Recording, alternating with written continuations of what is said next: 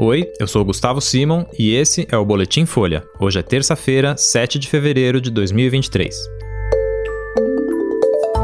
Relatório mostra que unidades de saúde para Yanomamis têm fezes, remédios vencidos e seringas reutilizadas. Novo secretário de Segurança do DF fala em dobrar a presença da PM na esplanada. E países anunciam ajuda para a Turquia depois de terremoto que deixou milhares de mortos.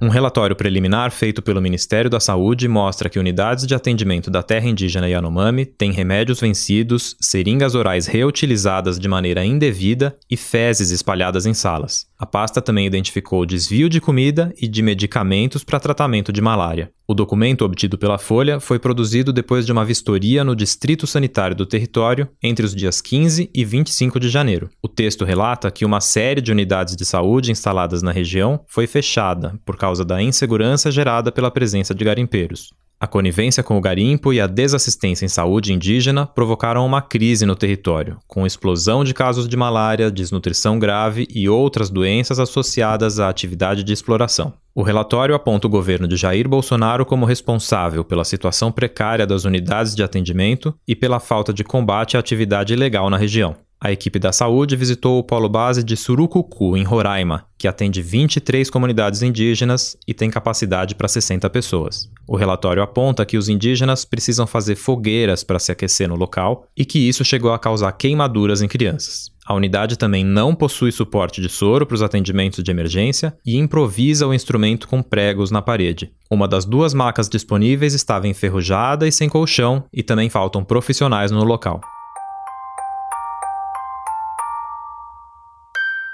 O novo secretário da Segurança Pública do Distrito Federal, Sandro Avelar, disse que pretende criar um batalhão da PM para atuar mais próximo das sedes dos três poderes. A ideia é que mais de 500 policiais militares sejam destacados para a área, quase o dobro do contingente atual. Em entrevista à Folha, o secretário disse que não é favorável à criação de uma Guarda Nacional para proteger os prédios da União na esplanada. A proposta é defendida por integrantes do governo federal, entre eles o ministro da Justiça e Segurança Pública, Flávio Dino, em resposta aos ataques golpistas de 8 de janeiro. Avelar assumiu a chefia da Segurança Pública do DF nesse mês, com o fim da intervenção federal na pasta. Nos 24 dias em que esteve à frente da Segurança do Estado, o interventor Ricardo Capelli trocou as cúpulas da Polícia Militar e da Secretaria de Segurança Pública. O novo secretário disse que não pretende mexer novamente no comando da corporação.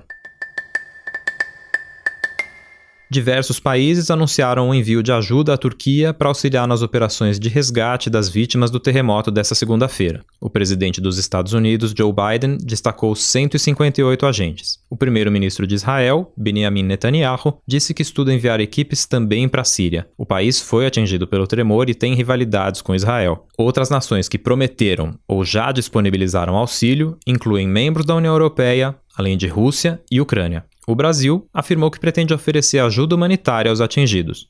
Na Turquia, em meio às buscas por desaparecidos e ao tratamento dos feridos, o presidente Recep Tayyip Erdogan declarou luto oficial de sete dias. Depois do terremoto de magnitude 7,8, outros tremores foram registrados na região durante a segunda-feira, mas sem o mesmo impacto. Quase 5 mil prédios desabaram na Turquia e centenas de pessoas continuam desaparecidas e presas em escombros, o que deve fazer com que o número de mortos aumente nas próximas horas. Até a noite de segunda, eram mais de 3.800 vítimas, somando as cifras da Turquia, da Síria e de áreas controladas por rebeldes. O número de feridos superava 17 mil. Esse foi o Boletim Folha, que é publicado de segunda a sexta, duas vezes por dia, de manhã cedinho, no final da tarde. A produção é de Carolina Moraes, Daniel Castro e a edição de som é de Tomé Graneman. Essas e outras notícias você encontra em folha.com. Até mais.